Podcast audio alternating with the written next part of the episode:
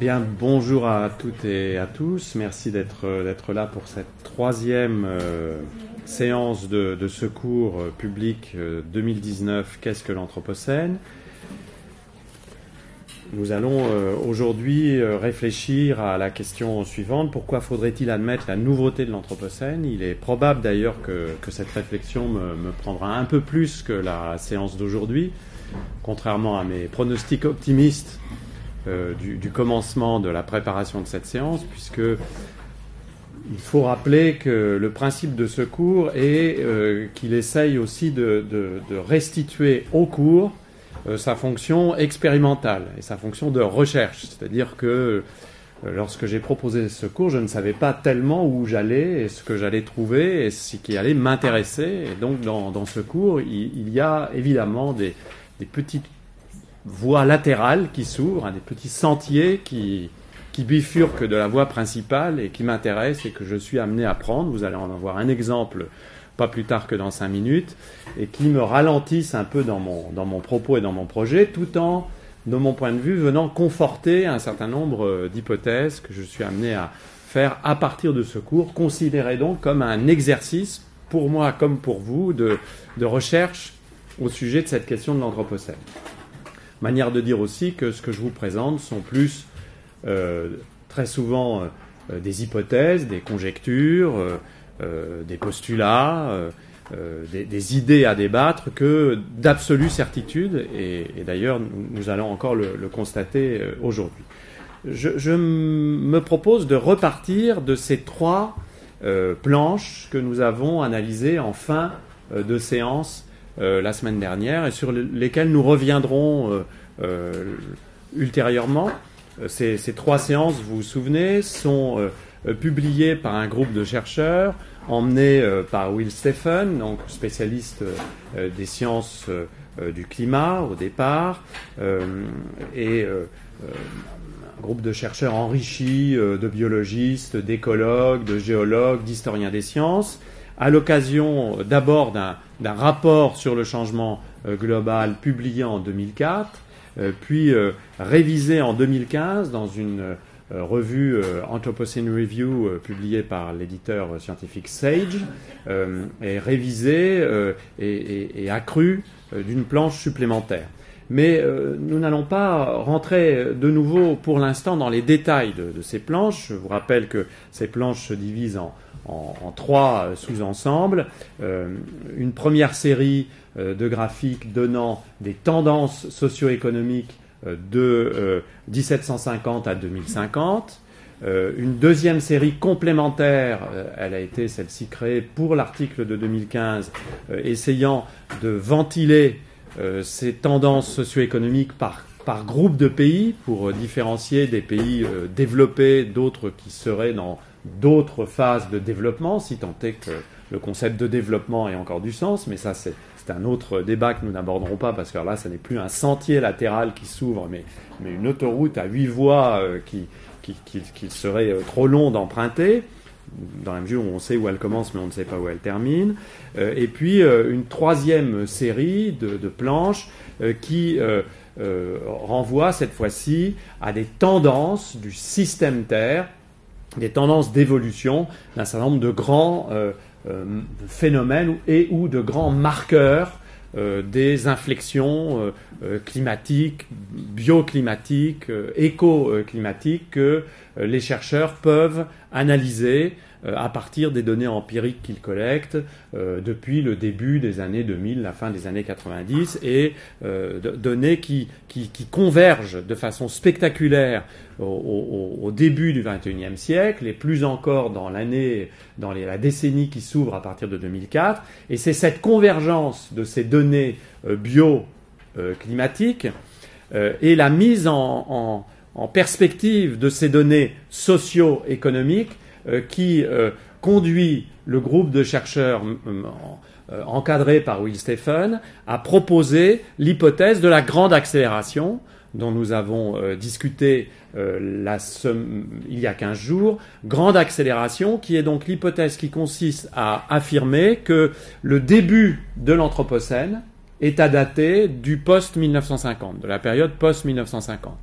qu'il y a sans doute dès la fin de la révolution industrielle, un certain nombre, dès le début de la révolution industrielle, pardon, euh, la fin du XVIIIe siècle, un certain nombre de phénomènes euh, qui sont observables euh, et qui sont incontestablement des phénomènes qui comptent dans l'enclenchement de ce que nous connaissons aujourd'hui, en particulier l'accroissement très, très rapide de la production de, gaz carbonique, mais aussi très vite d'autres types de gaz à effet de serre et d'autres émissions euh, chimiques et gazeuses qui viennent profondément modifier la biochimie de l'atmosphère, euh, mais pour Will Stephen euh, et son groupe, dans lequel il y a d'ailleurs Paul Crutzen, hein, donc le, créateur du terme anthropocène, lui-même prix Nobel de, chimie, géochimiste hein, de, de l'atmosphère, il y a à partir de 1950 une telle convergence de phénomènes qu'on peut considérer qu'il existe ce que l'on appelle donc une The Great Acceleration, donc la grande accélération. Et donc, euh, c'est pour ça que ces chercheurs se proposent de dater l'entrée dans l'Anthropocène de 1950. Et nous avions vu la semaine dernière, il y a 15 jours, décidément, le temps passe si vite que je crois que nous avons travaillé la semaine dernière, euh, nous avons vu il y a 15 jours que cette hypothèse était évidemment très critiquée, très contestée, et nous allons partir de l'idée qu'il faut la considérer comme euh, pertinente, pour une raison que j'expliquerai ensuite. Mais voilà que s'ouvre euh, un sentier latéral, euh, puisque vous savez aussi que depuis le début de ce cours, je m'intéresse à l'iconographie euh, de l'Anthropocène, à l'imagerie de l'Anthropocène, c'est-à-dire aux images, quelles qu'elles soient, qui permettent de parler de l'Anthropocène autant que les textes ou que les discours qui y sont consacrés. Et je me pose donc la question suivante. Comment expliquer la, la portée de cette euh, série de graphiques, somme toute, très simples. Ce sont des graphiques d'une simplicité euh, redoutable. Ce sont des graphiques qu'on peut utiliser euh, devant des non-spécialistes. On peut les utiliser devant des, élèves, même de collège et, de lycée, de, façon tout à fait efficace. Je l'ai testé. Donc ce sont des graphiques qui ne présentent pas de caractère de complexité scientifique, euh, comparable à certaines autres productions graphiques euh, qui ont été euh, construites et diffusées par ces mêmes scientifiques. Il y a là donc quelque chose de tout à fait étonnant dans l'histoire récente de la pensée de l'Anthropocène, qui est le succès de cette série de deux, puis trois planches, qui sont véritablement des best-sellers, qu'on retrouve absolument partout, sur tout type de support, et qui en sont venus à, être euh, présentés comme des preuves de la validité de l'hypothèse de la grande accélération. Donc cette question m'intrigue. Hein. Comment expliquer cette, portée qui évidemment euh, s'appuie sans doute sur ce que ces graphiques objectivement disent, mais s'appuie aussi sur autre chose qui renvoie à une réflexion sur le rôle euh, du visuel, sur le rôle des, graphiques et des images dans la formalisation de la théorie de l'Anthropocène et sans doute aussi dans sa diffusion et sa discussion, la théorie de l'Anthropocène. Je vais vous proposer trois explications pour euh, euh, comprendre l'importance euh, tout à fait étonnante de, cette série de graphiques. première explication, elle me permettra d'évoquer ici le travail d'un philosophe britannique travaillant à la Rice University aux États-Unis, très original, très commenté euh, depuis, depuis quelque temps, euh, assez difficile d'accès, faut le reconnaître, même en français quand il est traduit, Timothy Morton, qui en 2013 publie un livre très remarqué Hyper-Objects, Philosophy and Ecology After the End of the World, donc la, philosophie et l'écologie après la fin du monde, et il propose de définir le concept d'hyper-objet, qui me paraît un concept intéressant euh, à discuter dans notre perspective. Il faut signaler, euh, c'est trop peu connu, que la, Cité du design du Saint-Étienne a proposé une traduction euh, en français, pas mauvaise, de ce livre, mais qui reste un livre très trapu. Hein. Ce n'est pas un livre que je conseillerais pour la plage en février, hein, puisque bientôt nous allons aller à la plage en février. donc, ce livre de Timothy Morton définit donc ce qu'il appelle des hyperobjets Et, euh, pour lui, les changements globaux, tout ce qui renvoie au changement global, euh, rentre dans la famille de ce qu'il nomme les hyperobjets. C'est aussi pour ça que j'emprunte cette voie de travers, c'est que Timothy Morton, en vérité, est un penseur de l'Anthropocène et de la radicale nouveauté, selon lui, de l'Anthropocène. Donc, en prenant ce chemin de traverse, je commence déjà à répondre à la question euh, du début de cette troisième séance. Pourquoi faudrait-il reconnaître la nouveauté de l'Anthropocène? Euh, Pour Morton, en effet, le monde tel que nous le connaissions a déjà disparu. C'est pour ça que son livre s'appelle Philosophy and Ecology After the End of the World. Hein, le monde a déjà disparu. Donc, d'ailleurs, Morton a une position euh, très euh, sensée de ce point de vue-là et très logique par rapport à ce postulat, qui, d'ailleurs peut être un peu déconcertante. Il dit comme le monde a déjà disparu, euh, le catastrophisme et la collapsologie n'ont aucun sens. Puisque pourquoi faudrait-il craindre la disparition de quelque chose qui a déjà disparu? Ça, a le mérite d'une certaine cohérence. Évidemment, c'est l'objet d'un débat absolument considérable euh, dans le monde euh, anglophone. Le monde a disparu parce que Morton, le monde, euh, c'est quelque chose qui se définit justement par un mode particulier de connaissance et de mise en liaison par l'expérience humaine, de plan d'action et de savoir. Et le monde, c'est aussi donc quelque chose où on peut très facilement identifier des objets singuliers et les pensées en tant qu'objet. Et pour Morton, ceci n'existe plus. On ne peut plus avoir une pensée par objet euh, singulier, euh, élémentaire, au sens de la pensée moderne. En effet, en raison même de l'évolution euh, de la planète, en particulier de cette entrée dans l'Anthropocène, à laquelle Morton consacre pas mal de pages, eh bien, on a vu apparaître ce qu'il nomme donc des hyperobjets, c'est-à-dire des entités dont la taille d'espace et de temps défie le concept traditionnel d'objet, que ce soit d'objet matériel ou d'objet de science. Nous parlons là d'objet dans le double sens du mot, que ce soit des objets matériels, identifiables ou des objets de science. On ne peut pas assigner à ces hyperobjets, dit Morton, euh, des contours et des limites. Euh, ce sont, dit-il, des choses, euh, je le cite, qui sont massivement diffuses dans l'espace et le temps par rapport aux humains. Il emploie le mot distributed hein, pour dire diffuse, hein, massivement distribué. Et pour lui, euh, la présence du plutonium, la présence des plastiques, le, le, réchauffement climatique en lui-même, la circulation des virus et des bactéries, les échanges permanents entre euh, les organismes vivants et leur euh, environnement par absorption de matière. Morton dit, bah, par exemple, quand vous respirez de l'air pollué, c'est évidemment une hypothèse qui ne peut pas être appliquée à la situation lyonnaise, hein, je rassure tout le monde. Quand vous assurez de l'air pollué, imaginons qu'à Lyon, il y a un pic de pollution au moment où je vous parle. Eh bien, lorsque nous respirons, lorsque vous êtes venu ici pour respirer, vous avez absorbé des particules euh, métalliques, carbonées mais non vivantes, organiques, et vous allez ensuite les réexprimer. Donc vous allez les métaboliser et les réexprimer. Et ces particules, elles font partie de vous, mais on ne peut pas leur assigner très clairement un contour, euh, une définition, une stabilité. Elles vont en permanence traverser tout le monde. Et donc, pour Morton, ceci est la caractéristique des hyperobjets. Pour Morton, les hyperobjets sont caractérisés par quatre euh, principes.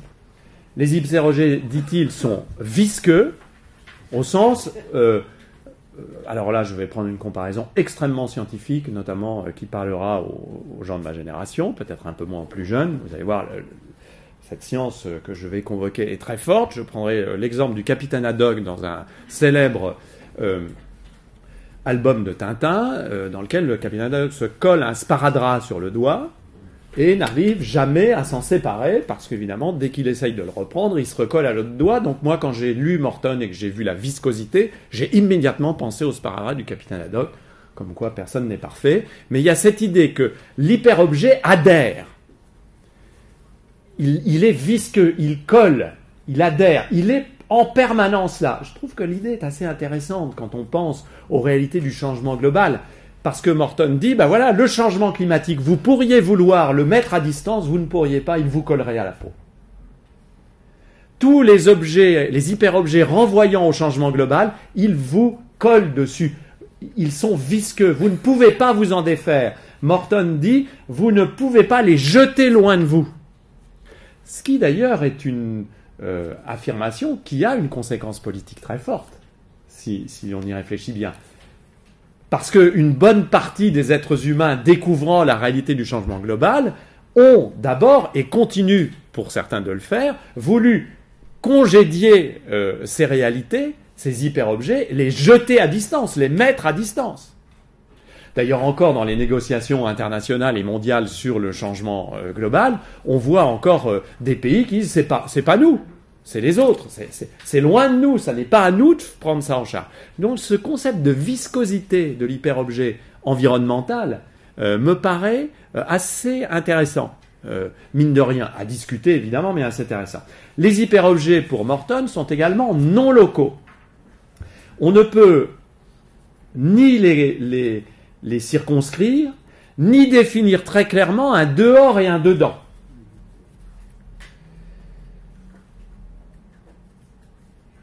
Ils sont partout. Et là, il reprend l'exemple du plutonium. Alors, c'est intéressant, le plutonium, dont la demi-vie est de 24 100 ans, hein, je crois, à peu près 25 000 ans. Et le plutonium est un des marqueurs utilisés par les théoriciens de l'Anthropocène pour faire commencer l'Anthropocène à la grande accélération. Donc, euh, Morton dit, bah, le plutonium, vous ne pouvez pas le localiser, il est partout. Euh, alors là, Morton dit une chose juste, et si je puis me permettre, en tant que géographe, euh, ayant un peu travaillé sur les hyperlieux, une chose fausse.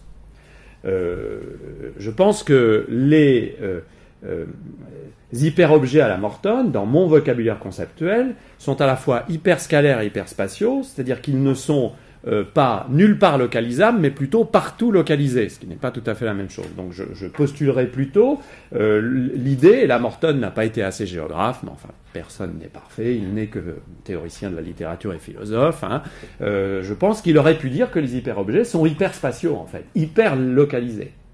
Ils sont à proprement parler partout constatables dans la moindre configuration locale d'habitation humaine.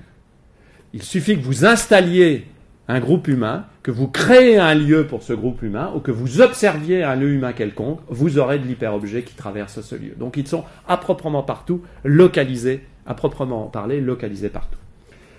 Euh, troisième caractéristique des hyperobjets, pour Morton, ils se euh, définissent par le fait que dans notre perception que nous pouvons en avoir, nous constatons des oscillations temporelles. Hein, ce qu'il appelle le phasing, hein, euh, euh, temporality phasing, hein, des, des, oscillations temporelles qui sont des oscillations faites de mise en phase et de déphasage. Les hyperobjets sont toujours là, mais nous ne les percevons que par intermittence. Ils n'ont pas un mode de présence temporelle qui est celui de la continuité à laquelle nous sommes habitués, et d'ailleurs continuité que nous essayons de créer de toute force pour la plupart des réalités sociales et environnementales avec lesquelles nous voulons travailler. Ça s'appelle la patrimonialisation, par exemple. Nous voulons créer de toute force de la continuité, même lorsqu'elle n'existe pas. Là, euh, Morton propose de considérer cette oscillation, cette sorte de d'intermittence de l'apparition, comme une constitution de l'hyperobjet. Le changement euh, climatique, dit-il, le réchauffement climatique, c'est un petit peu comme le temps qu'il fait, nous le percevons par intermittence.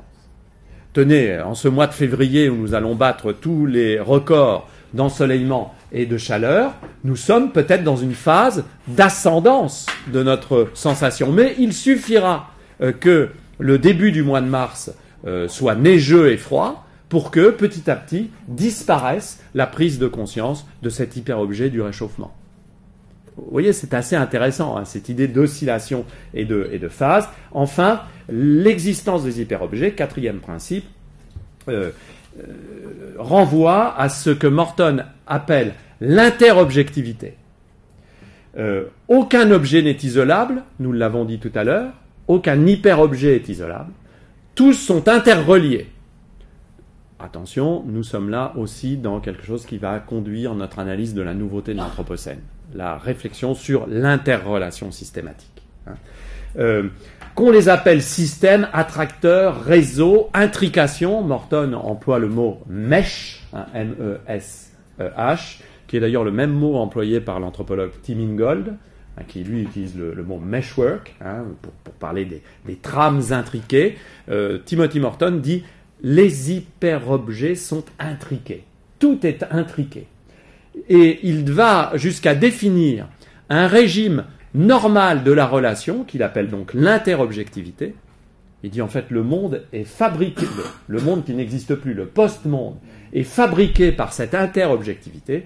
Et alors là, il y a un petit détour philosophique assez trapu chez Morton qui renvoie à une critique de l'intersubjectivité, hein, c'est-à-dire de la, de la manière dont les êtres humains ont eu tendance dans la philosophie à privilégier l'intersubjectivité comme forme d'interaction canonique et supérieure à tout, alors que pour Morton, c'est l'interobjectivité qui est fondamentale, l'intersubjectivité n'étant qu'une des sous-catégories de l'interobjectivité. Morton fait partie de ce qu'on appelle la philosophie orientée objet, hein, donc un courant très, très fort dans le monde anglophone aujourd'hui, qui part justement de cette volonté de repérer des hyper-objets ou des réalités euh, objectales liées les unes aux autres et qui dit mais finalement cette hyper-objectalité-là, cette intrication-là, c'est la réalité de l'époque contemporaine et c'est sa grande nouveauté par rapport à la période précédente. Portez attention aux hyper-objets anthropocènes. Si l'on fait l'hypothèse que Morton n'a pas tort de euh, proposer cette lecture de notre contemporanéité à partir du concept d'hyper-objet. L'Anthropocène serait donc cette époque caractérisée par cette prégnance des hyperobjets par rapport à ce que nous avions connu dans une période, la modernité peut-être, où des objets isolables, identifiables, euh, euh, qu'on pouvait euh, transformer en entités autogènes étaient la règle. Eh bien, pour porter attention à ces hyperobjets anthropocènes, il faut, dit Morton, mobiliser de grandes masses de données hétérogènes pour essayer d'arriver non pas à les isoler, mais tout simplement à, les tracer, à les repérer, à en repérer plus exactement des apparitions, puisqu'ils sont en plus caractérisés par le régime de l'intermittence. Et il faut utiliser des modèles sophistiqués. Il y faut donc des médiations euh, permettant à ces hyperobjets d'être relativement stabilisés autour de quelques-uns de leurs attracteurs.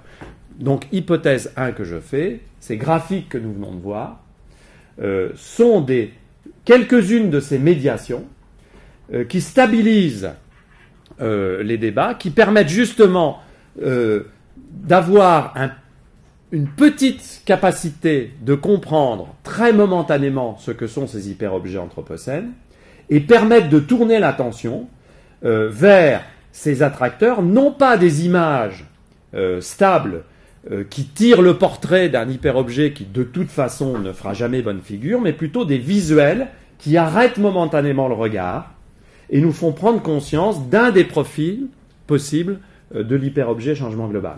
Un peu, si vous me permettez la métaphore, comme dans un voyage en train à grande vitesse, une petite ouverture dans le paysage qui défile à vive allure nous permet de saisir une possible condensation de ce paysage, de toute manière insaisissable puisque nous passons trop vite euh, à l'intérieur.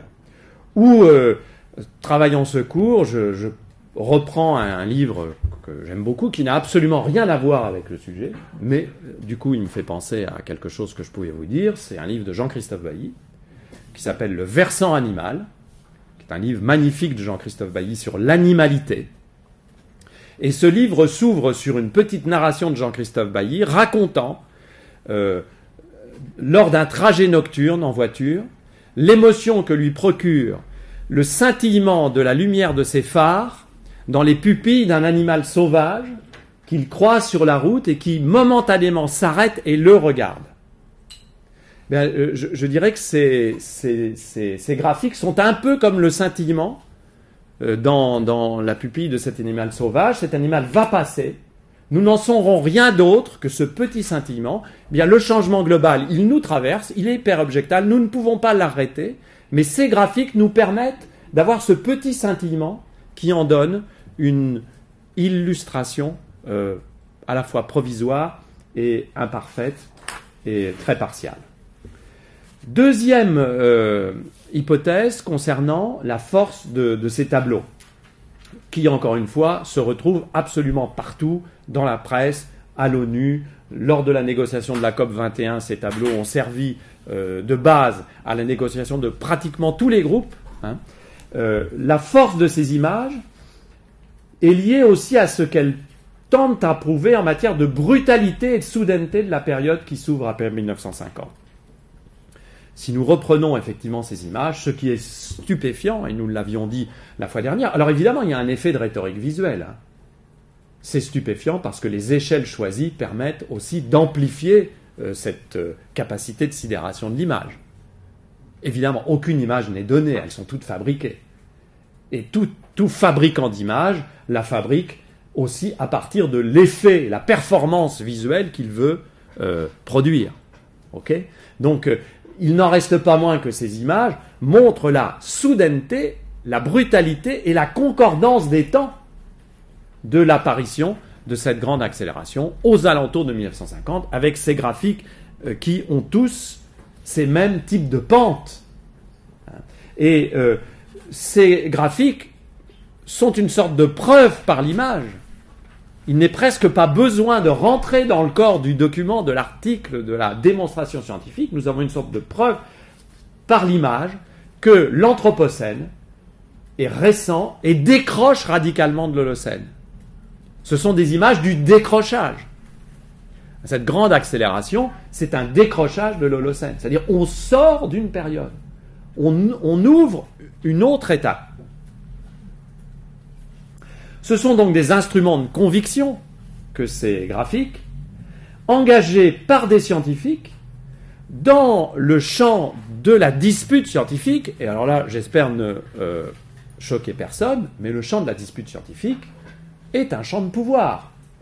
C'est un champ au sens bourdieusien du terme, c'est-à-dire ce n'est pas simplement un domaine où les échanges euh, équilibrés et décontractés entre pairs sont la règle, où la raison l'emporte toujours. Non, ce sont aussi des champs de pouvoir, des champs de force. Il y a des luttes d'influence. Et il y a des luttes d'influence très fortes au sein euh, des scientifiques qui tous reconnaissent l'ampleur des bouleversements actuels, mais qui peuvent s'opposer sur l'interprétation de ces bouleversements. Euh, or, euh, euh, la question de l'impact anthropique, qui n'est discutée là par personne, et qui peuvent aussi s'affronter sur la temporalité, sur la chronologie. Nous l'avons vu là, il y a 15 jours avec les thèses de, du premier Anthropocène, hein, de l'Anthropocène précoce qui correspondrait à l'enclenchement de la phase néolithique. C'est donc un champ de force, et le groupe autour euh, de Will Stephen euh, et autour de, cet institut dont nous avons déjà parlé, euh, qui est un groupe qui a été créé parallèlement à la création du GIEC, où il y a là plutôt les climatologues dans le, groupe dont, je parle qui siège à, Stockholm, il y a plutôt là des spécialistes du système Terre, avec un peu plus de biologistes d'ailleurs que dans le GIEC, et aussi quelques historiens des sciences. ce groupe tente à, prendre euh, une importance de plus en plus forte à partir de 1990 et du début du XXIe siècle. Et euh, ce groupe a une stratégie de conquête hein, scientifique. C'est-à-dire, il, affirme sa position. Et il affirme sa position autour de quel postulat? Le postulat de la grande accélération. Donc il faut trouver les instruments de preuve, de conviction. Et ces images sont des instruments de preuve pour les autres scientifiques, mais aussi pour les donneurs d'ordre. C'est-à-dire pour toutes les structures internationales qui financent les recherches et qui vont utiliser les résultats de la recherche pour produire, nous le verrons la semaine prochaine dans la séance 4, pour produire des préconisations politiques, pour produire des formes de gouvernement du climat ou des formes de gouvernement de l'Anthropocène. Donc il y a là quelque chose qui renvoie à une stratégie, euh, à une politique des savoirs, si, vous préférez, qui est tout à fait euh, intéressante. Un des enjeux à partir de tout cela sera une discussion, une question que nous évoquerons donc un peu plus tard. Comment fabriquer d'ailleurs de la politique vertueuse à partir des constats de la science hein, Il y a évidemment beaucoup à dire sur, sur cette question, nous, y reviendrons.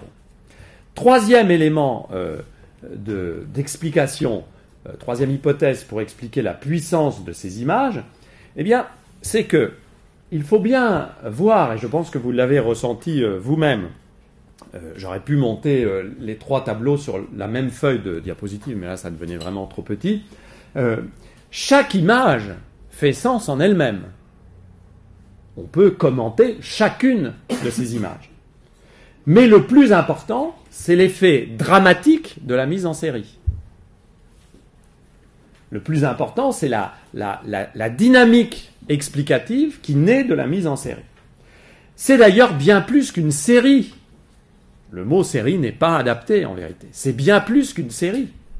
Euh, car ce qui procède de ces trois planches, et c'est pour ça qu'elles ont été construites ainsi, me semble-t-il, c'est l'idée que nous n'avons pas simplement une série de graphiques isolés qui montrent des coïncidences, voyez, qui montrent simplement des coïncidences, mais un système euh, iconographique qui montre, qui postule et qui montre l'existence de boucles relationnelles entre les phénomènes illustrés isolément par chaque graphique.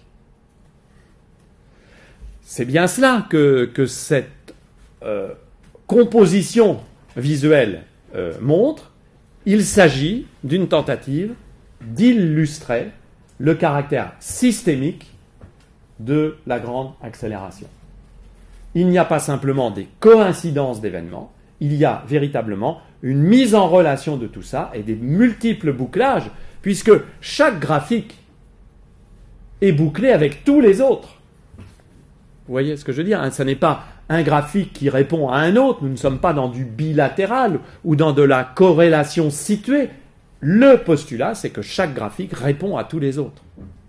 Et met en tension l'ensemble. Nous avons donc un système de tension qui est créé de façon très élémentaire et très simple, et euh, qui nous permet d'avoir une visualisation élémentaire, certes, universelle, puisque cette imagerie est valable pour le scientifique comme pour le profane, elle sidère en quelque sorte tout, lecteur, et performante de la mise en système de tous les phénomènes, dans le cadre d'une théorie euh, interprétative, celle de la grande accélération. Ce système, c'est le système Terre. La théorie de la grande accélération, c'est la théorie qui postule l'ouverture de l'Anthropocène en 1950. Et vous avez là une figure de cohérence. Arrêtons-nous euh, maintenant, si vous le voulez bien, après avoir euh, parlé de, ces images, arrêtons-nous donc sur cette question centrale de l'apparition du postulat systémique et, l'apparition, en fait, dans l'histoire de la science récente des changements euh, globaux, de la pensée du système comme paradigme dominant en matière d'analyse de l'Anthropocène et de ses effets. Parce que contrairement à ce que l'on peut croire aujourd'hui, euh, cette apparition n'allait pas de soi et elle est somme toute assez récente. Il s'agit euh, d'un élément clé pour saisir l'intérêt de l'approche de l'Anthropocène et pour saisir peut-être la nouveauté même du concept d'Anthropocène. Alors bien sûr, la reconnaissance des effets des actions de l'être humain sur les environnements euh, biologiques et sur les environnements physiques, euh, cette reconnaissance ne, date pas d'aujourd'hui ni d'hier. C'est une reconnaissance très ancienne. Euh, d'ailleurs, Jean-Baptiste Fressoz, l'historien français qui a sans doute le plus contribué à, la promotion dans le, monde académique des sciences sociales, en particulier en France, du concept d'anthropocène, même s'il est très critique par rapport à ce concept-là, euh, a, à de nombreuses reprises insisté sur euh, l'ancienneté euh, des, réflexions des penseurs, des, scientifiques, des analystes sur l'influence de l'homme sur son environnement. il, aime à citer que Buffon, en 1780, dans les époques de la nature, écrivait La face entière de la Terre porte aujourd'hui l'empreinte de la puissance de l'homme.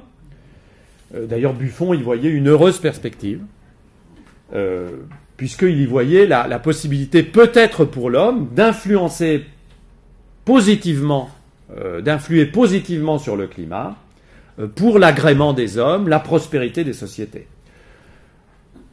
Bon, les, hommes des Lumières avaient un optimisme inoxydable qui aujourd'hui euh, est passé de, temps, mais il n'en reste pas moins qu'il y avait cette perspective-là d'une maîtrise heureuse. Nous verrons que cette question n'est peut-être pas d'ailleurs euh, si inactuelle que cela dans l'esprit d'un certain nombre d'analystes euh, du changement global et de ses conséquences, mais ça, ça sera pour la séance 6.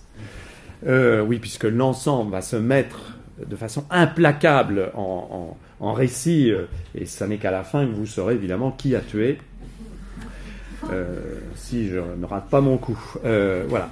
Alexander von Humboldt, le grand Humboldt, le géographe, hein, lui-même, dans par exemple une lettre à Schiller au début du XIXe siècle, définissait l'objet de cette recherche comme l'étude de, je le cite, l'habitabilité progressive de la surface du globe, et il visait très clairement à comprendre comment les humains avaient peu à peu transformé leurs environnements pour, dit-il, les plier à leur usage.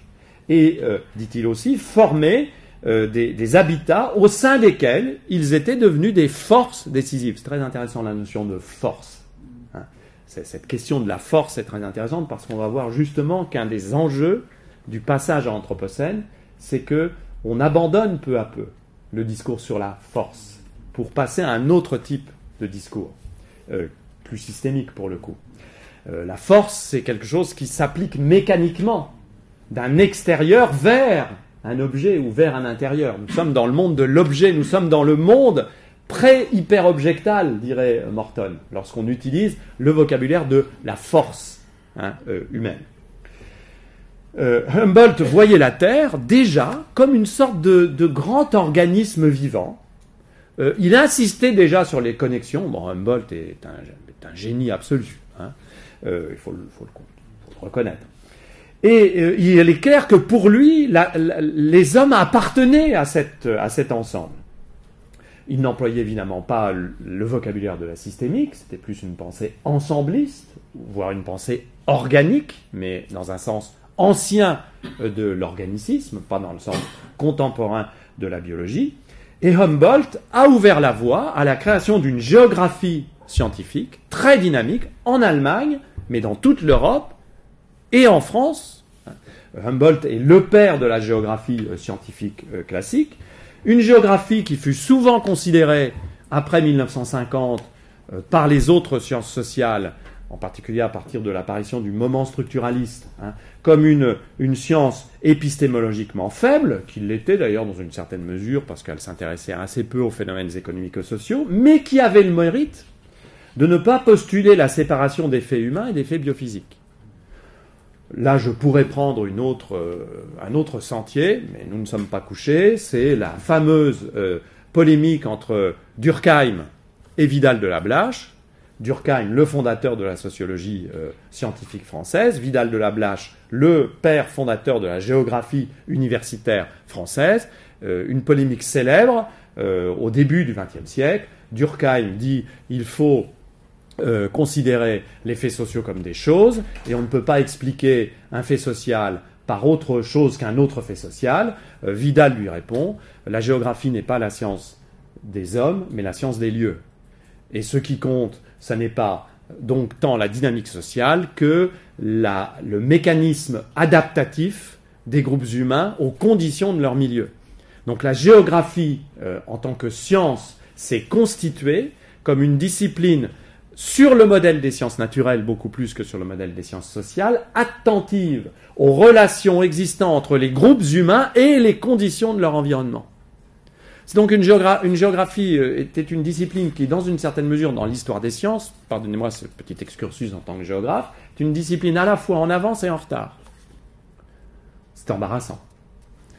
Euh, en retard parce qu'elle était en dehors des grands débats des sciences sociales sur les dynamiques du social et l'évolution des sociétés euh, en raison de toute une série de phénomènes liés à l'industrialisation, à l'urbanisation que les géographes n'ont absolument pas vus mais dans une certaine mesure un peu en avance, et on la redécouvre aujourd'hui parce qu'elle était restée justement attentive aux relations entre les humains et les non-humains, comme on dirait aujourd'hui, et elle n'avait pas établi de coupure nette entre ceux qui renvoyaient aux faits sociaux et ceux qui renvoyaient aux faits naturels. C'est pour ça qu'aujourd'hui, une partie des spécialistes de la question anthropocène se réapproprient le corpus de la géographie classique. Ce qui, alors là, pour le coup, pour un géographe de ma génération, est complètement sidérant. Bon, vous me direz, euh, Abba est de nouveau populaire, donc euh, Vidal de Abla, je peux bien avoir un tout petit peu de postérité euh, improbable. Donc, cette géographie, elle, concevait la Terre comme un tout, comme un, comme, un comme une totalité où s'articule une infinité de forces, et la différenciation spatiale des phénomènes à la surface de la Terre était l'objet d'étude de la géographie qui tenait compte du mouvement de ces forces. Ça a été très bien étudié par un philosophe, géographe, Jean-Marc Bess, qui a fait de très très intéressants travaux euh, sur l'idéologie de la géographie vidalienne dans les années 80-90. Mais cette pensée de la géographie est moins systémique qu'ensembliste. Euh, elle est frappée euh, du euh, d'un organicisme à l'ancienne, avec sa magnification du vivant humain, et avec aussi une conception très continuiste de l'histoire naturelle. Conception en fait très lamarckienne, alors c'est un peu compliqué, mais les géographes euh, classiques sont, dans les théories évolutionnistes, plutôt des partisans du lamarckisme que, que du darwinisme. C'est pour ça aussi qu'ils ont eu tort. Hein, ils privilégient les continuités adaptatives, euh, alors que les darwinistes ont une vision complètement différente des processus évolutifs. Il existe également, à côté de ces géographes, très peu connus, et à tort d'ailleurs, d'autres euh, penseurs intéressants que certains ont voulu euh, poser comme des précurseurs de l'Anthropocène. Là, j'emploie une expression, précurseur de l'Anthropocène, pardonnez-moi, j'ai oublié les guillemets, qui est une expression utilisée par les historiens et par les historiens des sciences. Y aurait-il donc des précurseurs de l'Anthropocène, c'est-à-dire des penseurs qui auraient anticipé, en quelque sorte, sur l'Anthropocène et sur euh, ces euh, nouveautés. Alors il y en a qui reviennent pratiquement toujours, je ne vais pas m'arrêter trop longuement parce que je suis déjà trop long, mais, quelques-uns pour éventuellement nourrir votre, votre curiosité. le, plus souvent cité est Antonio Stoppani, qui est donc un, Italien, auteur d'une très célèbre géologie, publiée dans les années 1870, et euh, euh Stepani euh, propose un néologisme pour qualifier la période correspondant à l'apparition de l'homme. Donc il propose de qualifier cette période d'ère anthropozoïque. Hein, et incontestablement, Stepani est un des premiers à proposer un néologisme en anthropo quelque chose. Hein. Donc il, mérite qu'on s'y attarde. cette, cette, ère euh, pour Stopani euh, et euh, correspond à l'apparition de, l'homme, et en particulier, dit Stopani, de l'homme civilisé, qu'il oppose aux, anciens païens.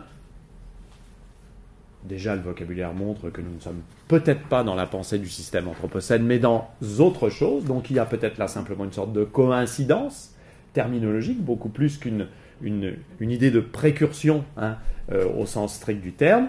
Euh, et euh, pour Stopani, cet homme civilisé, par sa, force à, influer sur, les milieux, il emploie même le mot de force tellurique hein, pour définir la portée de l'action humaine. L'être humain est en lui-même une force tellurique, dit-il. Eh bien, cette, cette, force tellurique chez Stopani est assez concordante euh, d'une science dans laquelle la visée religieuse est très présente. Stopani n'est pas encore un scientifique totalement euh, sécularisé, laïcisé, dans la mesure où il y a un, raccord incontestable entre la visée religieuse et la visée scientifique. Il y a euh, l'idée que reconnaître l'homme comme force tellurique, c'est accorder à la création divine de l'homme un privilège euh, qui, renvoie à une vision finalement assez canonique hein, de, la place de l'homme dans l'univers, telle que une certaine pensée religieuse euh, l'a euh, développée. Et d'ailleurs, on retrouverait un peu la même chose chez Buffon. Hein, en 1788, dans son livre sur les époques de la nature, Buffon, vous vous en souvenez peut-être pour ceux qui l'ont travaillé jadis, reprend les six jours de la création, puisque le septième ses congés, hein, reprend les six jours de la création et, les, codes, euh, en, grandes époques de l'histoire naturelle. Hein. donc il y, a, même chez un penseur comme Buffon, euh, penseur des Lumières, il y a quelque chose qui renvoie à un arrière-plan euh, religieux qui est encore très euh, important. On cite aussi assez souvent Eugène Renevier, qui à la même époque propose lui le concept de période anthropique, donc encore un néologisme en anthropo quelque chose. Hein période anthropique. Euh, Eugène Renuvier est un géologue suisse. Il y a beaucoup de géologues dans, cette, liste. Un géologue suisse. Et il propose de euh, considérer que la période anthropique, euh, c'est ce qui fait suite au quaternaire. Et, là aussi, pour des raisons liées à l'action de l'homme et à la puissance de l'action de l'homme, il n'en fait pas beaucoup plus de commentaires, mais, un certain nombre d'analystes attachés à retrouver des précurseurs de la pensée anthropocénique, euh, cite souvent euh, Renevier euh, dans cette famille. Il y a également un, autre géologue américain, celui-ci, qui s'appelle Joseph Lecomte, des, personnes qui ont eu des grandes responsabilités dans la science géologique et qui ont beaucoup compté dans la science géologique du XIXe siècle, qui lui propose le néologisme d'ère psychozoïque, insistant sur le fait que l'anthropos est, aussi un être de pensée et insistant justement sur l'importance dans la définition de la capacité d'agir de l'homme sur ces environnements, l'importance de de la science, de l'ingénierie, de la fabrication, des, techniques, hein, de tout ce qui permet d'intervenir plus fortement que tout autre être humain euh, sur euh, des environnements. Enfin, deux derniers euh, cas, deux personnages passionnants, hein, quoi qu'on pense de leur travail, qui se sont rencontrés en France, dans le laboratoire de Marie Curie d'ailleurs, euh, en 1900, entre 1920 et 1923, qui ont partagé beaucoup, qui ont changé beaucoup. Le russe Vladimir Vernadsky, qui a été un, un, grand scientifique de la période soviétique, même s'il a eu pas mal de problèmes aussi avec le gouvernement stalinien, mais enfin bon, il n'est pas tout seul dans ce cas. Et Pierre Teilhard de Chardin, donc jésuites, euh, philosophes, euh, qui se sont euh, croisés autour de réflexions communes sur la science avec, d'autres, notamment avec le mathématicien et philosophe Édouard Leroy. ils ont échangé et ils ont abouti d'ailleurs à des propositions conceptuelles différentes, mais imprégnées par une même volonté d'essayer de comprendre l'histoire à la fois de la Terre et de l'être humain d'une façon plus englobante, d'une façon différente. Euh, euh Vernadsky est, un, j'allais dire un vrai scientifique, ce que n'est pas complètement euh, Teilhard de Chardin, est un vrai scientifique et c'est un, c'est un, chimiste et un, et un géochimiste et il, il, est un des premiers, pour aller vite, à formaliser le concept de biosphère. Hein, dans les années 1922-1923, euh, euh, dans des conférences qu'il prononce à la Sorbonne. Euh, il écrit d'ailleurs quelques-uns de ses textes en français à l'époque, et il arrive à conceptualiser la biosphère, d'ailleurs, à partir de son travail de géochimiste. Hein.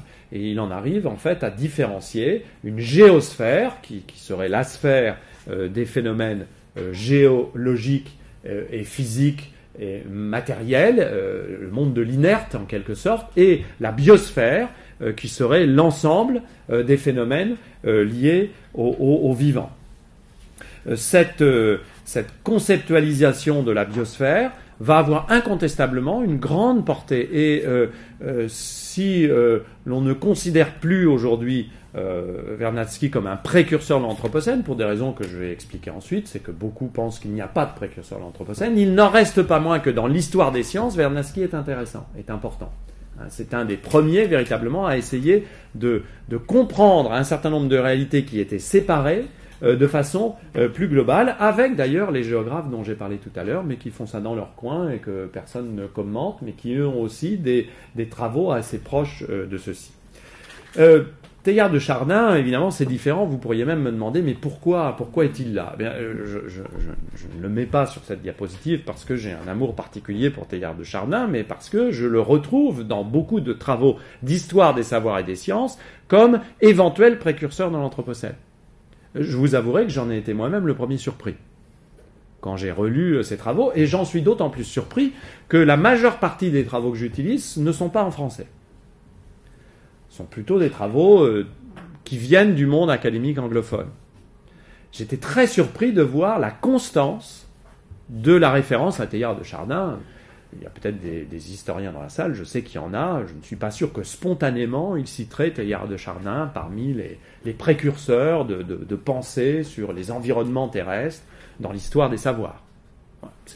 donc je, partage avec vous euh, ma surprise. Et Teilhard de Chardin est connu pour avoir euh, formalisé pendant plusieurs décennies un concept qu'il propose dans un livre qui paraît d'ailleurs euh, à titre posthume. Le livre s'appelle Le phénomène humain. Euh, le livre paraît en 1955. Le concept de noosphère, où, je cite, couche pensante de la Terre, constituant un règne nouveau, un tout spécifique et organique. En fait, Teilhard de Chardin, à partir de sa propre méditation euh, de la biosphère de Vernadsky et de quelques autres travaux, en vient à euh, distinguer au moins trois sphères, trois enveloppes planétaires, euh, trois, sphères particulières. La géosphère, la, sphère de la matière géologique, la biosphère et ce qu'il appelle la noosphère.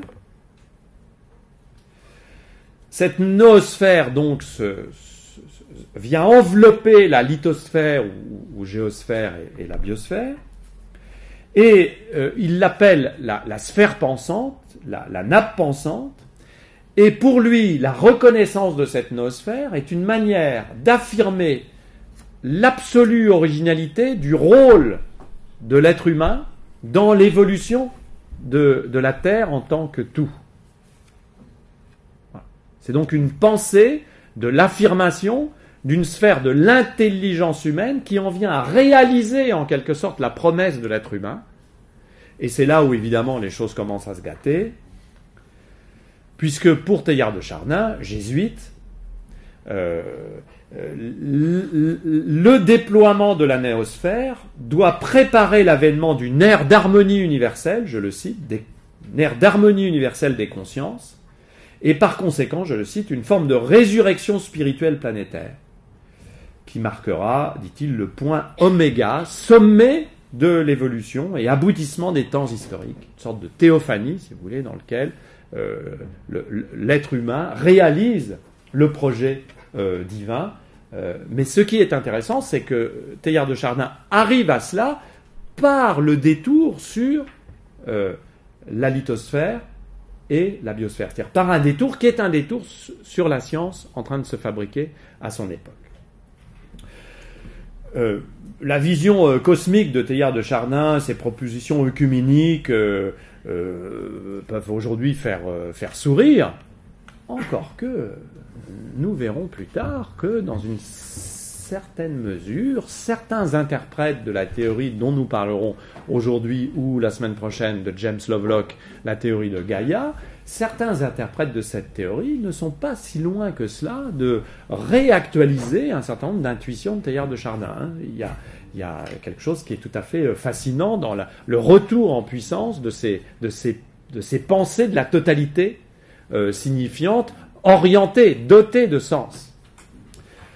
Cela étant, on peut estimer que ces penseurs, euh, pour originaux qu'ils soient, étaient moins des précurseurs euh, que euh, des scientifiques ou des, ou des intellectuels, sans véritable postérité, sans d'ailleurs véritable présent non plus, ce n'ont pas forcément été des gens qui ont été au centre des préoccupations scientifiques, mais ne prenons pas cela avec condescendance, parce que nous verrons à la fin de cette séance et sans doute la semaine prochaine que James Lovelock, qui n'a jamais euh, occupé de position académique très forte, est considéré par beaucoup comme un penseur très important de l'Anthropocène, à travers la formulation de l'hypothèse Gaïa.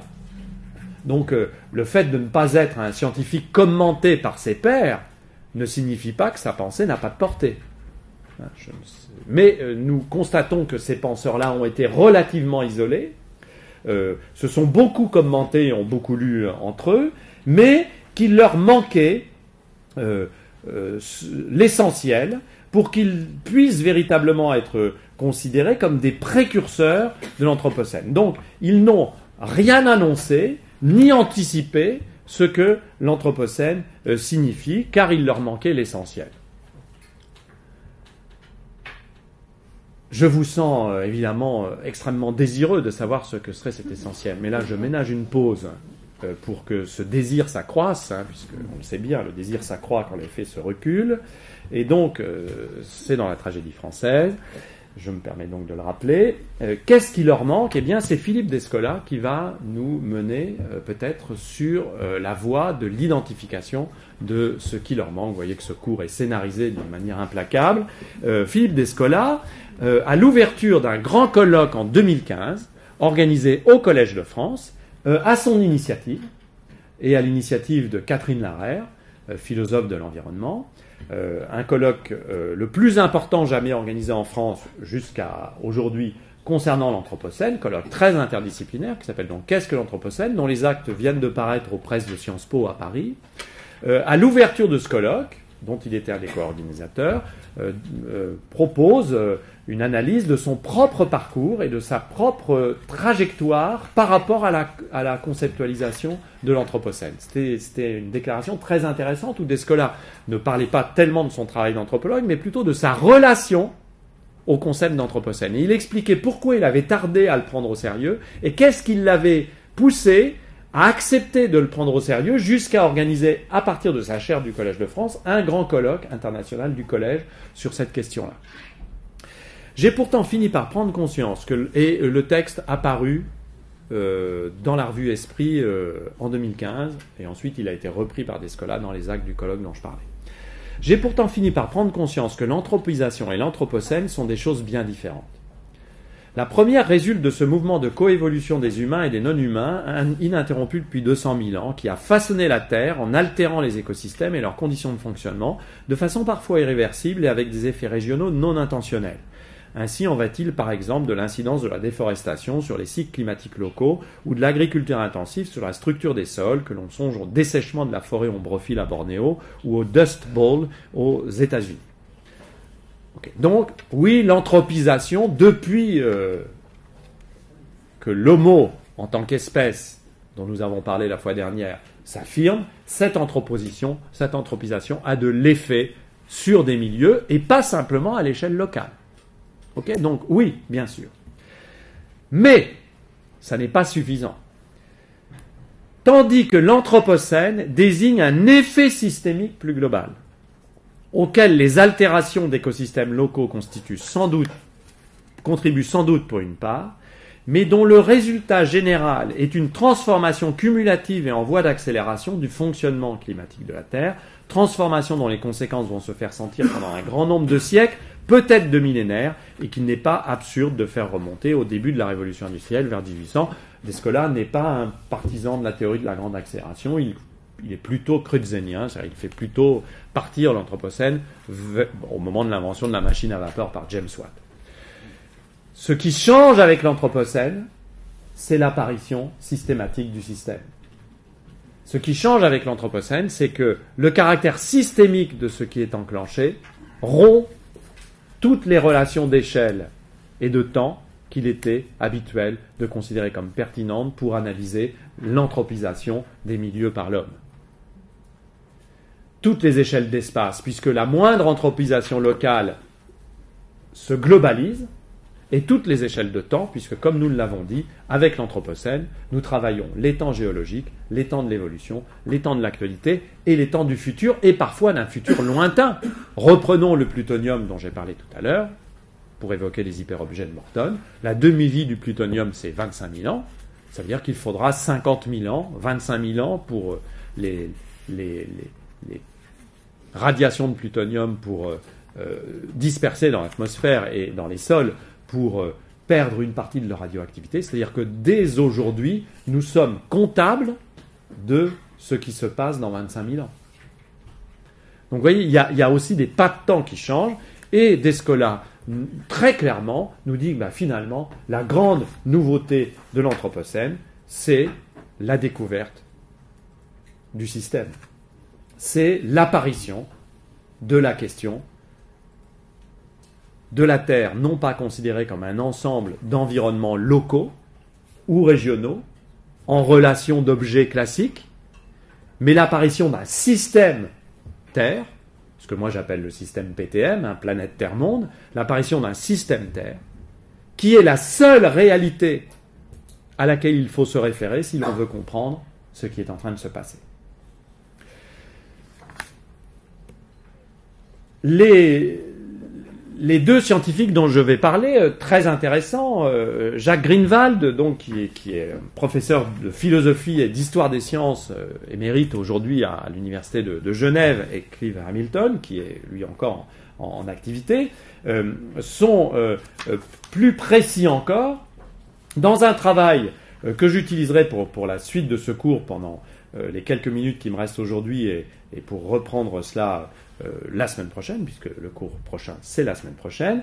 Euh, ils écrivent un, texte tout à fait euh, formidable et fondamental. donc, Was the Anthropocene anticipated? Donc, l'Anthropocène a-t-il été anticipé? Qui paraît dans The Anthropocene Review, publié par Sage, hein, donc en 2015, et qui est un, texte très intéressant, très militant, très scientifique, mais très militant, puisque et Greenwald et Hamilton font partie du, groupe qui prône euh, l'interprétation euh, sous les termes de la grande accélération. Ce sont des, co-auteurs d'ailleurs, pour Greenwald, du premier rapport de 2004. Donc ce sont vraiment des gens qui sont engagés dans la démonstration de la radicale nouveauté de l'Anthropocène. Donc la question, l'Anthropocène a-t-il été anticipé est posée par cet article, et j'imagine que vous connaissez déjà la réponse. Pour ces auteurs, la réponse est non. L'Anthropocène n'a jamais été euh, anticipé. Pourquoi cet Anthropocène n'a jamais été anticipé? Eh bien, euh, je les cite, la, chose est très clairement euh, expliquée. les scientifiques du 19e siècle et de la première moitié du 20e siècle ne possédaient pas le concept scientifique moderne, contemporain, euh, du système Terre, et c'est cette dernière partie de phrase qui, moi, m'intéresse plus encore que la première partie, of which the Anthropocene is an outcome, dont l'Anthropocène est un résultat. C'est-à-dire que ce qui est intéressant dans la présentation de Greenwald euh, et euh, de Hamilton, c'est que ce que l'on appelle l'Anthropocène est un un output, un outcome, une production de la pensée des systèmes et pas l'inverse. C'est le changement paradigmatique scientifique et le passage à la pensée de système qui a amené à proposer l'Anthropocène comme concept euh, pertinent. Il n'y a pas eu une révélation de l'Anthropocène, vous voyez, euh, qui, la lumière de l'Anthropocène n'est pas tombée en pluie d'or euh, à Pentecôte sur les, scientifiques, il y a eu une série de travaux dont nous retracerons euh, la semaine prochaine un certain nombre de, points décisifs, une série de travaux qui petit à petit ont amené les scientifiques, à partir de ce qu'ils observaient des changements des environnements, à conclure que ces changements n'étaient pas compréhensibles et modélisables si l'on n'introduisait pas une nouveauté paradigmatique qui était la pensée du système Terre. Et à partir du moment où cette pensée du système Terre a été engagée, ce modèle du système Terre a été engagé, on a été amené, disent Greenwald et Hamilton, à proposer l'Anthropocène comme nom particulier permettant de désigner cette période nouvelle qui est celle de la reconnaissance de l'existence du système Terre et de ses dérèglements. Vous voyez, une analyse qui est assez différente de ce que l'on a l'habitude euh, d'entendre. Du coup, pour ces deux auteurs, ces deux auteurs, user de la rhétorique des précurseurs est fallacieux, parce que c'est euh, finalement affaiblir la portée de l'approche de l'Anthropocène, en créant une illusion de continuité, à la fois illusion de continuité des savoirs, et ce sont deux penseurs discontinuistes de ce point de vue-là, ils ne sont pas dans des épistémologies de l'histoire des sciences continuistes, ce qui est intéressant en soi. L'Anthropocène, c'est fascinant pour réfléchir à l'histoire des savoirs. C'est vraiment un très joli terrain de jeu. Donc, illusion de la continuité des savoirs, que ce soit les savoirs de l'histoire, les savoirs de l'histoire des sciences, les savoirs de l'histoire naturelle, et illusion de la continuité des phénomènes, puisque ce qui est postulé, et nous revenons au diagramme de départ, ce qui est postulé à travers l'hypothèse de la grande accélération, c'est qu'il y a une discontinuité marquée par la pente des courbes. Cette pente très forte et presque verticale des courbes, qu'est-ce qu'elle nous montre? Elle nous montre une discontinuité dans l'évolution euh, de la planète Terre. C'est pour ça que Greenwald et euh, euh, Hamilton en viennent à écrire dans cet article, là je l'ai traduit, l'Holocène ne peut être d'aucun secours géologiquement ou intellectuellement. C'est-à-dire, ils réfutent l'idée que ce que nous vivons, ils vont encore plus loin que Will Stephen, hein, l'idée que ce que nous vivons est dans la continuité de ce qui a précédé. Alors, ils forcent évidemment euh, pas mal le trait, me semble-t-il, mais c'est extrêmement intéressant, encore une fois, d'essayer de comprendre la logique qui les pousse euh, à euh, affirmer cela. Pour Greenwald et Hamilton, ces quelques travaux très audacieux, sans doute, qu'on peut recenser dans l'histoire de, la réflexion sur la Terre, ne, ne préfigurent rien, et il faudra attendre disent-ils, les années 80 seulement, pour que les prémices euh, de la pensée euh, du système euh, que l'on peut dater des années 50, nous y reviendrons, hein, les prémices de la pensée du système appliquées au système Terre, hein, je ne parle pas de la pensée du système du côté de la science des systèmes, qui a, qui a sa propre temporalité, les deux d'ailleurs étant entrecroisés, hein, parce que les penseurs du système Terre ont, aussi se sont nourris de, certains théoriciens des systèmes cybernétiques ou d'autres choses. Il faut attendre les années 80 pour que cette science du système Terre se, euh, se, consolide. C'est à la fin des années 90 que Paul Crutzen en vient à proposer le mot anthropocène. Hein. Vous voyez, il y a une sorte de narration là, hein, qui est très intéressante. Euh, on, est malgré tout, même si ces chercheurs sont discontinuistes, ils sont en train de raconter une histoire dans leur article. Hein, ils sont en train de narrer une histoire des commencements, une genèse de la pensée de l'Anthropocène. Donc c'est intéressant aussi à regarder comme ça. Euh, cette pensée du système donc s'affirme dans les années 80-90, notamment au sein de l'IGBP, plus pour eux qu'au sein du GIEC. Petite rivalité euh, entre deux structures, d'ailleurs, les uns participent aux deux pour certains, mais les gens de, de l'IGBP, autour de Crutzen et Stephen, reprochent au GIEC d'avoir au départ, eu une conception trop exclusivement climatique de la question. Et d'ailleurs, c'est pour ça que Greenwald était très mécontent euh, de, quand Descola euh, dit euh, dans son texte transformation cumulative et en voie d'accélération du fonctionnement climatique de la Terre. Greenwald et Hamilton disent non, c'est pas ça. Le climat, ça n'est pas le problème. Le problème, c'est le système global. D'ailleurs, pour ça que certains de ces chercheurs disent faire des marches pour le climat, it's not enough, ça n'est pas assez. Le climat, ça n'est pas l'intégralité du problème. Vous voyez, c'est intéressant aussi comme, comme entrée ensuite vers des conséquences politiques. Eh bien, euh, pour euh, euh, ces auteurs, c'est dans les années 1990 que cela se formalise. Et d'ailleurs, en 2001, à une conférence organisée à Amsterdam qui réunit tous les scientifiques les plus saillants du moment. La conférence s'appelle la Global Change Open Conference à Amsterdam en 2001. Cette conférence reconnaît officiellement l'apparition de ce qu'on appelle ISS, Earth Science System, la science du système Terre, qui devient à partir de 2001, pour ces chercheurs, le nom générique sous lequel ils indexent tous les travaux visant à comprendre les évolutions globales de la Terre euh, à l'époque de l'Anthropocène. Hein, donc le Earth Science System devient le nom d'une nouvelle transdiscipline, en quelque sorte, considérant la globalité du système et interprétant toutes les évolutions, toutes les évolutions en dehors même du climat, bien au-delà, et allant chercher dans tous les sous-systèmes biologiques les sols, les forêts, les océans, les, les, fleuves, euh, la vie humaine elle-même, allant chercher les euh, éléments de preuve de l'évolution très rapide, très spectaculaire, très dramatique, figurée par ces images euh, que nous avons commencé à analyser tout à l'heure. Donc le dérèglement global du système biotique et abiotique euh, à toutes les échelles n'est pas appréhendable ni pensable au XIXe siècle. Il n'est pas appréhendable et pensable pour deux raisons. Si l'on va plus loin, ça Greenwald et Hamilton ne le disent pas, mais là c'est une proposition que je vous fais à partir des lectures des textes que j'ai pu avoir. Il n'est pas appréhendable pour deux raisons. Première raison, une raison d'ordre épistémologique. Il n'y avait pas le paradigme euh, systémique euh, sur rayonnage suffisamment solide euh, pour pouvoir soutenir l'approche paradigmatique nouvelle de la science du système Terre. Ça n'était pas disponible, donc il a fallu déjà que, cette science s'invente.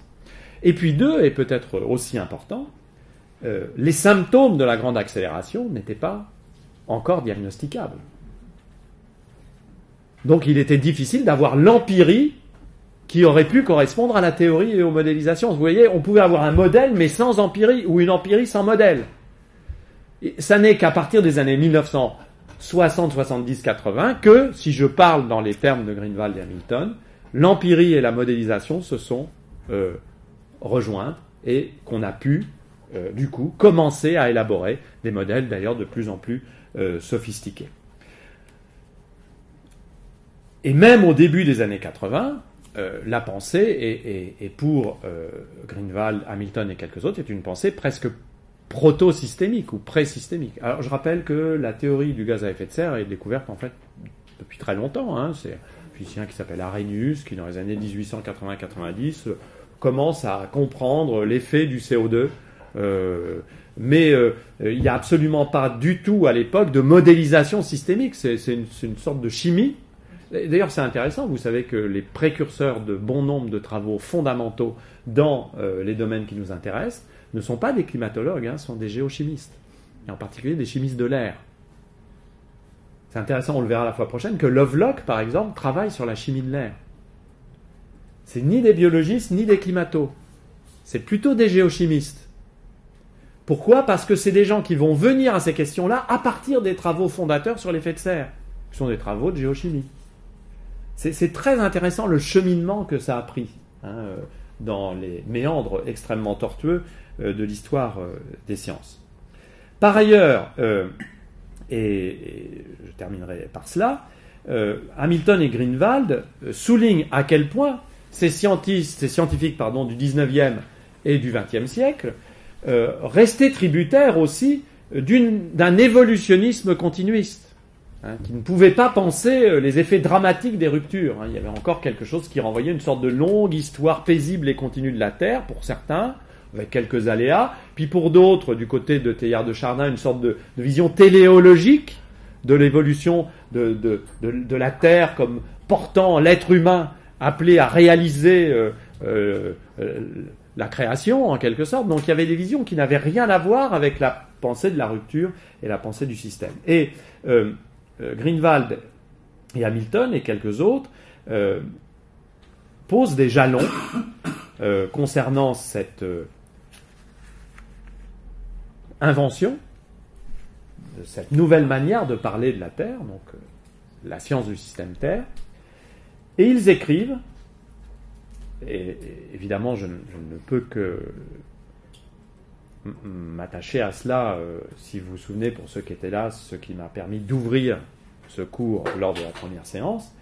Ils écrivent en fait que la pensée du système n'est pas possible avant, disent-ils, que l'on puisse observer les images de la Terre vue de l'espace.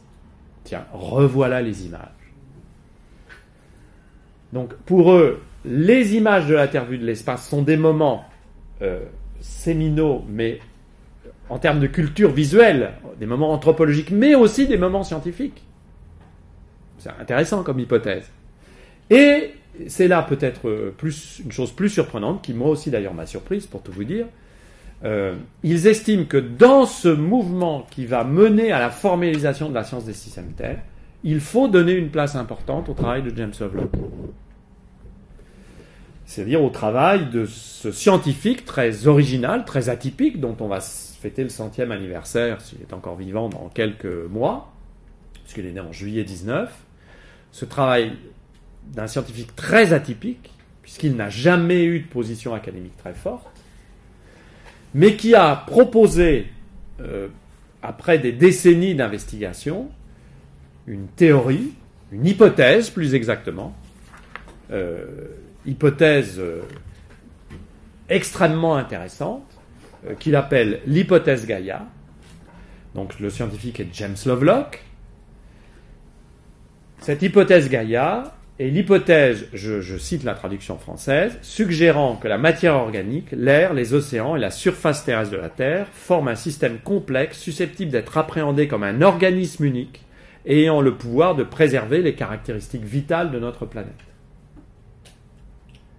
Cette hypothèse, mine de rien, va nourrir une activité de critique et de commentaire extrêmement importante, auquel Lovelock, d'ailleurs, critique et commentaire auquel Lovelock répondra assez systématiquement. Et ce qui est intéressant, c'est que cette hypothèse Gaïa, qui un temps fut considérée comme légèrement euh, ringarde ou extrêmement faible, est une hypothèse qui reprend aujourd'hui de l'importance à mesure que la pensée du système Terre devient un cadre référentiel pour la plupart des scientifiques. Est-ce un hasard si Bruno Latour euh, euh, choisit euh, d'intituler un de ses derniers livres Face à Gaïa? Bien sûr que non. Ce livre est écrit au début, enfin entre 2015 et 2017, ça n'est absolument pas un hasard. Ça renvoie à l'actualité de la réflexion sur l'hypothèse de James Lovelock. Soit dit en passant, vous voyez le titre en anglais, Gaia New Look at Life on Earth, publié pardon, aux presses de l'université d'Oxford, donc c'est pas publié euh, n'importe où, hein, quand même. C'est publié par les presses très sérieuses d'une des universités les plus euh, euh, sérieuses scientifiquement du monde, donc c'est pas publié à compte d'auteur dans une obscure maison New Age. la traduction française, la Terre est un être vivant. Alors je ne sais pas s'il y a que moi qui suis choqué par la traduction française, mais là, pour le coup, on voit que la traduction dit quelque chose que Lovelock ne dit pas. C'est d'ailleurs peut-être uniquement à travers le titre qu'il y a eu un certain nombre de mésinterprétations du travail de Lovelock. Lovelock ne dit jamais la Terre est un être vivant comme ça. Il, emploie des formules beaucoup plus, beaucoup plus prudentes que cela. Euh, puisque lui, ce qui l'intéresse, c'est de regarder de, nouveau, de nouvelles manières la question de la vie sur Terre, ce n'est pas tout à fait la même chose. Bien, mesdames, messieurs, nous nous arrêtons là aujourd'hui. J'ai fait à peu près euh, le quart de ce que j'avais prévu pour cette séance, comme je l'avais craint, ce qui veut dire que la semaine prochaine, nous repartirons de Lovelock et nous commencerons même par étudier cette citation de Lovelock issue d'un de ses articles les plus célèbres, Géophysiologie de Science of Gaia, et nous essaierons de tirer un certain nombre de conclusions euh, sur euh, cette approche du système Terre. Donc vous l'avez compris néanmoins, la question de la séance était pourquoi faudrait-il admettre la nouveauté de l'Anthropocène? Eh bien nous avons commencé à répondre à la question, il faudrait l'admettre parce que l'Anthropocène, c'est ce qui correspond à la promotion de ce nouveau paradigme de l'Earth Science System. Merci de votre attention.